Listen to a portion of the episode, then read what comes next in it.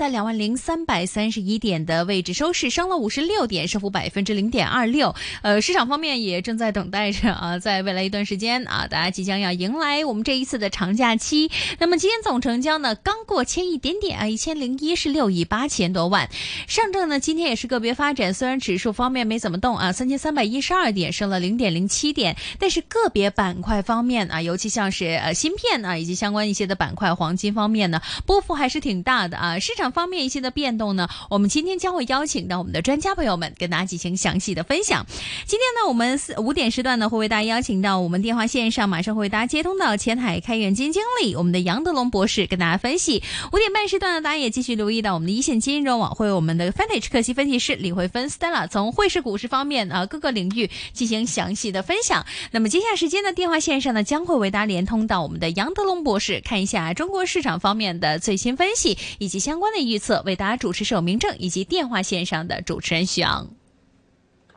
好的，那在我们今天的一线金融网的节目时间当中的话呢，我们为大家请到的嘉宾呢是啊这个前海开源基金首席经济学家、基金经理啊杨德龙杨博士，杨博士您好。啊，你好，主持人。嗯，哎，杨博士啊，您现在的话呢，啊，也关注到呢，现在这个注册制对于整个市场的啊带来这样的一个影响。其实整体来看的话，您怎么看近期的啊？我们说啊，在这个注册制的这个改革之下的话，A 股的一个发展跟表现。另外的话呢，近期有一些主要的一些啊焦点，比如说呢，对民营企业的支持啊，降息降准等等。您觉得这个会对整体的这个 A 股啊，会在二季度的话带来一个怎样的一个市场表现呢？呃，一季度行情已经收官。那么从去年十月底，呃，大盘建立以来，A 股市场先是展开了一波强劲上攻，呃，消费白马股、中字头股票以及新创轮轮轮番表现，带动了整个市场的人气。呃，那么一季度呢，呃，则是出现了呃冲高回落的走势，那么市场出现了一定的回调。但是二季度呢，市场有望迎来第二波上攻。呃，一方面经济面正在逐步复苏。根据统计局公布的一二月份经济数据，我国消费以及制造业、投资等多方面都在逐步回升，特别是制造业 PMI 已经连续三个月在扩张区间，经济复苏的态势已经形成。啊，而欧美经济呢，则是面临着滞胀的风险。啊，欧美的银行危机从一个侧面反映出美联储连续九次暴力加息对于企业的呃财务负担。呃，正在加重，而银行呢，则是受到了一定的冲击。虽然呃，瑞银收购瑞信暂时化解了瑞信破产的风险，但是让我们从一个侧面看到，呃，欧美现在呃经济增速放缓的迹象也比较明显。啊，相对而言呢，中国经济复苏态势已经形成，所以外资流入 A 股的迹象也越来越明显。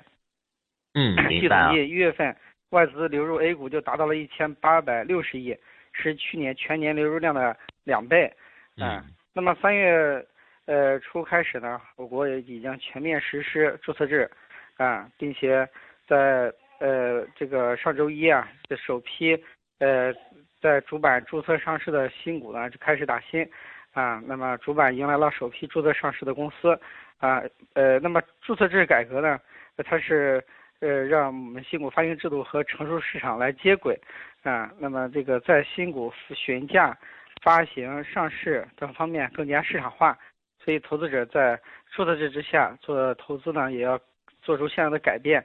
那么注册制实施之后，它对于市场最大的影响，应该是改变了市场的生态。啊，因为注册制之下会有更多代表新经济的企业登陆资本市场，同时严格执行退市新规，让一些极差的公司公司及时的退出市场，这样的话实现优胜劣汰。啊，那么这会。这这个使得留在市场上的公司的质量平均水平提高，啊，但是同时呢，也打击了一些炒题材、炒概念的行为，所以市场资金以及成交量会更加集中于，呃，龙头企业，啊，那么行业集中度啊也会进一步提升，所以在全面实施注册制之后，价值投资的重要性啊是不言而喻的，啊，那么这会进一步提高，呃，这个行业龙头企业的估值水平。啊，那么探索中国特色估值体系，就提升了中字头板块整体的这个估值，那么价值回归的迹象也比较明显。啊，那么中特估板块呢，今年表现比较突出。啊，这个从一个侧面也反映出，呃，低估值蓝筹股啊具有一定的配置价值。啊，那么探索中国特色估值体系呢和呃过去几年我提出来的啊这个呃做中国特色价值投资是有异曲同工之妙，可以说是做中国特色价值投资的重要内涵啊。那么优质公司呢会迎来更多的资金的关注啊，这些都会这个对投资者的投资行为呢形成一定的影响，而呃从首批。注册主板上市的公司，呃，那么部分出现了这个上市之后当天破发的这个迹象，也给投资者，呃，提供了这个风险，就提示了风险，就是说，呃，在这个注册制之下，可能会迎来，呃呃，这个一些破息破发的现象，那么打新不败的神话就被打破，啊，因为新股发行价是询价制，而没有二十五倍的这个呃这个二十三倍的市盈率上限的这个限制。啊，这可能会对，呃，新股发行价呢，啊，呃，出现这个，呃，高估的这种情况，所以投资者在打新的时候呢，也要谨慎啊，要充分的研究新股，而不是盲目打新，防止呢打新，呃，也出现亏损，嗯。嗯，明白哈。我们看到的话呢，在今年的话呢，其实最主要的一个焦点呢，大家关注的就是啊，这个整个的中国经济的一个啊重启，还有这个回暖啊。当然，近期的话呢，也有一些外部的声音啊，谈到说呢，现在整体的啊经济来说的话呢，这个消费的板块的话呢，还没有这个一个复苏，或者说呢啊，这个大家的预期的话不要太高。当然的话呢，在两会的时候的话呢，是我们确定啊百分之五的一个经济增长目标啊。现在来看的话呢，其实国家的话呢，也是比较偏。偏向于保守一些啊，在这个进出口外贸这个数据或者说是啊这个这方面的一个板块的一个呃增长是否这个会出现一个比较明显的下滑？包括像近期大家也关注的这个中美之间的这个呃关系啊，会否呢对今年整体的这个外贸的市场的话呢也会带来一定的拖累呢？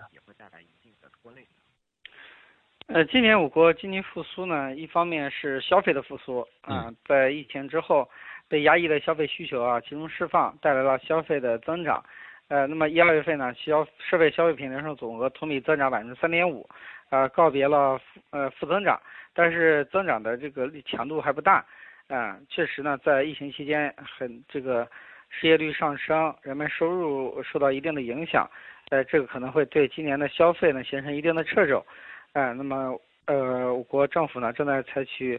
呃，各种手段来提升中低收入人群的收入水平，提高就业率啊，特别是呃大学生就业等方面给予一定的帮助，从而呢提升呃这个居民收入水平，增加呢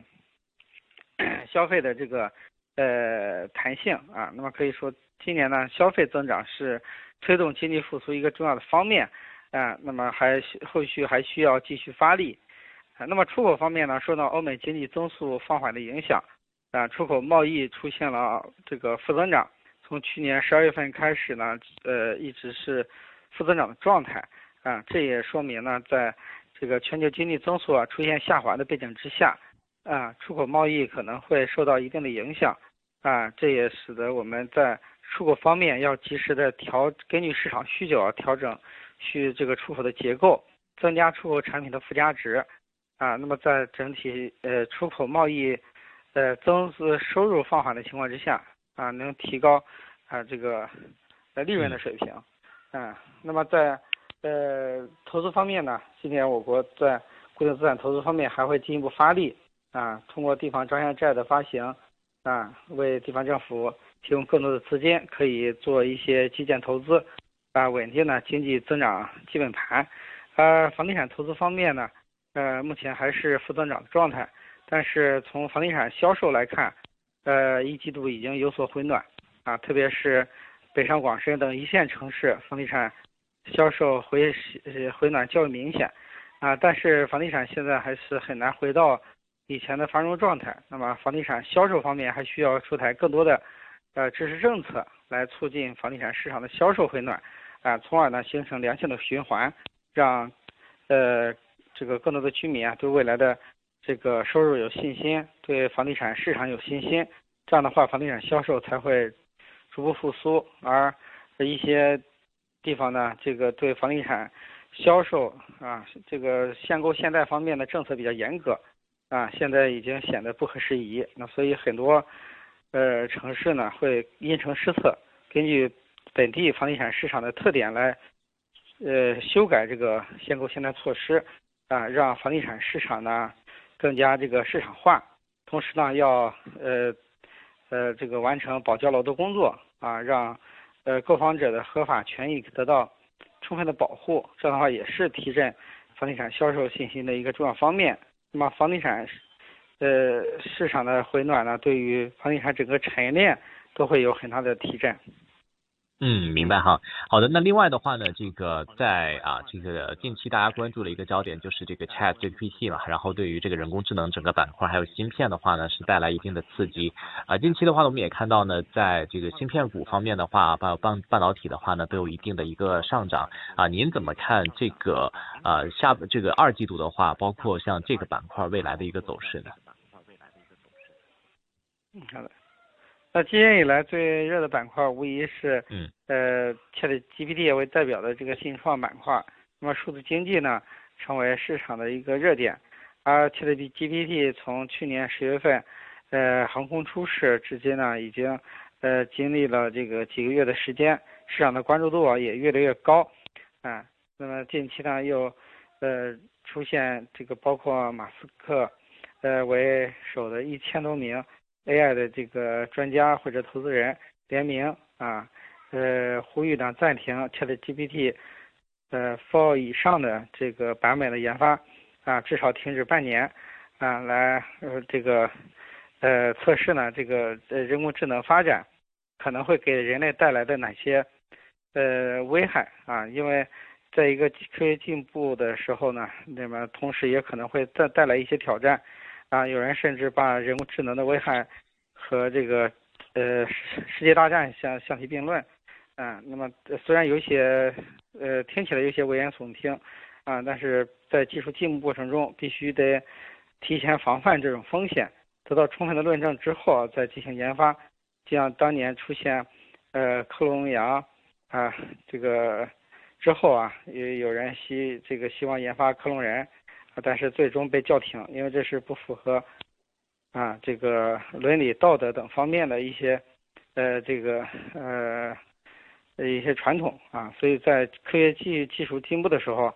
嗯还是要注意这个可能会给人类带来的一些危害。当然，这个人工智能呢，它对于人们工作生活方式啊都会形成呃很大的这个影响啊呃甚至很多人的工作会被替代啊。同时呢，也会提高人们工作的效率，所以它的这个技术进步呢，啊是不可阻挡的，啊，所以那么我们要发挥技术进步给人类带来的好处，啊，尽量避免呢对人类造成的一些伤害，啊，这样的话，人工智能未来它的意义呢就会越来越重大，啊，那么呃无论如何呢，这个在人工智能方面的这个发展还是要重视，啊，其中有一些企业如果具有核心技术啊，具有研发能力，将来能推出具有实用价值的，呃，这个类似 ChatGPT 的的产品啊，还是可以关注的。当然，有一些呃人工智能的个股呢，还是属于概念性的炒作，并没有实质性的业绩，也没有核心的技术。那这类企业呢，还是要注意其中的风险，不要盲目炒作。嗯嗯，明白哈。好的，那另外的话呢，我们也关注到一个焦点呢，就是关于石油的这个价格啊，这个啊一些中东国家的话呢开始减产石油了，油价的话呢又出现了报复式的一个上涨啊，您怎么看这个油价板块的二季度的一个走势呢？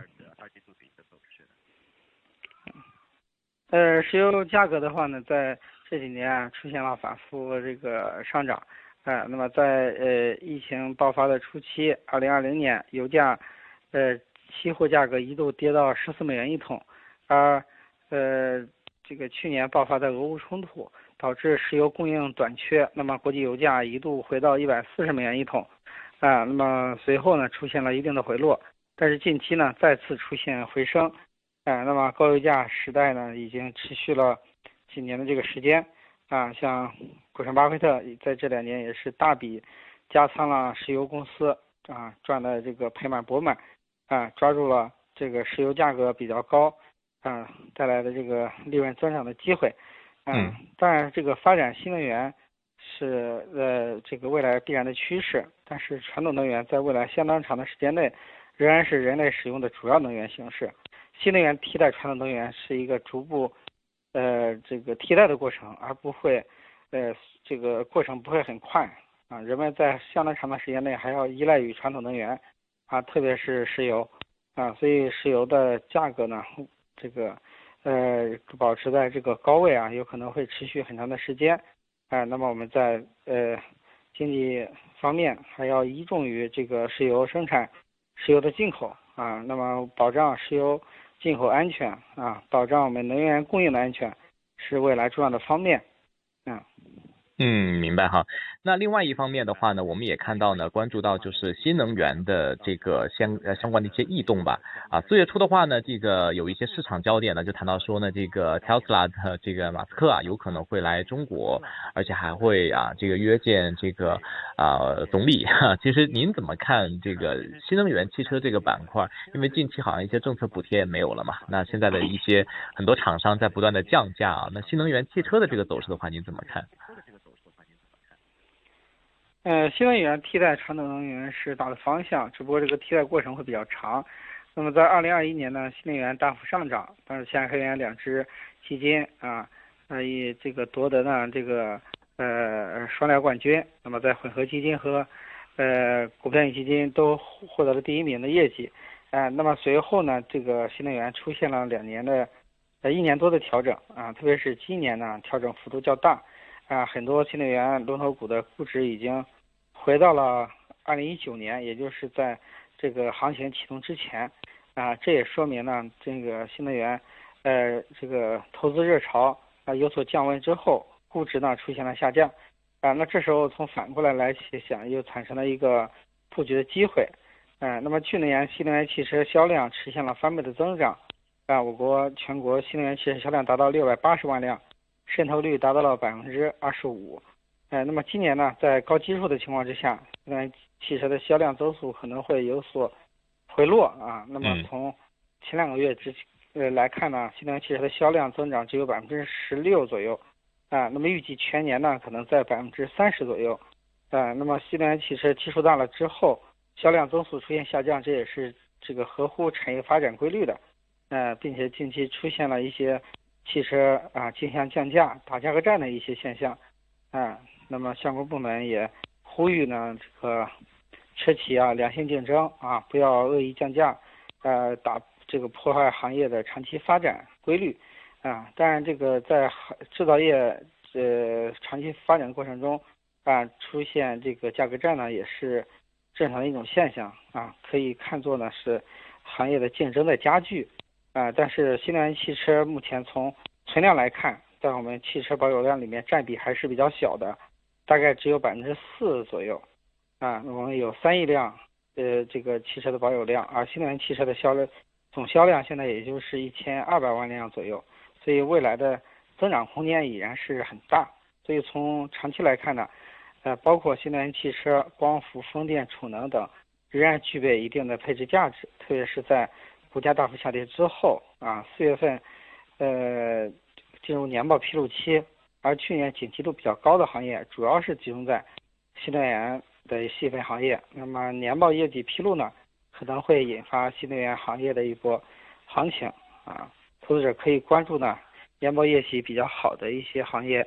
这个龙头股的机会，嗯。嗯，明白哈，啊，另外的话，美联储的这个之后加息的这个幅度的话啊，这个也大家关注这个焦点。那这个加了二十五个基点之后的话呢，也引发了很多银行业的一些危机嘛。那在二季度来看的话，您觉得这个美联储加息会不会啊暂停一些？那美美股的这个二季度的走势的话，其实这个这个杨总您是怎么看的呢？那美联储暴力加息呢，对于美国。经济啊，已经形成了一定的影响，而银行危机呢，只是，呃，这个影响的一个直接反应，嗯，那么二季度呢，美联储可能会暂停加息。我在二零二三年十大预言中也讲到，美联储，呃，考虑到经济增速放缓的因素，呃，可能会三月份之后啊结束加息周期，啊，那这样的话，二季度呃美股呢有可能引引发反弹的机会。啊，当然，这个后续也要是要观察美国经济增速的变化，以及啊银行业危机啊是否会扩散等等这些这个因素啊。好在呢，这一次银行业危机还是个例，不会引发系统性金融风险，也不会引发像二零零八年次贷危机那样的这个系统性的危机，所以对于股市的影响呢没有那么大啊。那么呃，当然在今年这个通胀已然较高，呃，那么这个经济增速放缓的背景之下，美国股市的表现呃不能过于乐观啊，仍然是以反复震荡为主啊，很难。走出呢牛市的这个走势，啊，那相对而言呢，A 股和港股处于全球估值的市场的这个估值的底部啊，随着中国经济的复苏啊，以及呃资金的流入，可能会表现呢相对较好，迎来结构性牛市的行情。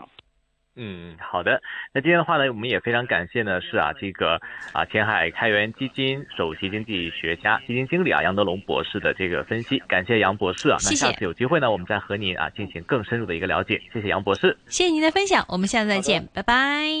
好，那么接下来时间呢，一则财经和交通消息回来之后，将会进入我们的 Vantage 科技分析师李慧芬 Stella 的金钱本色，一会儿回来继续一线金融网。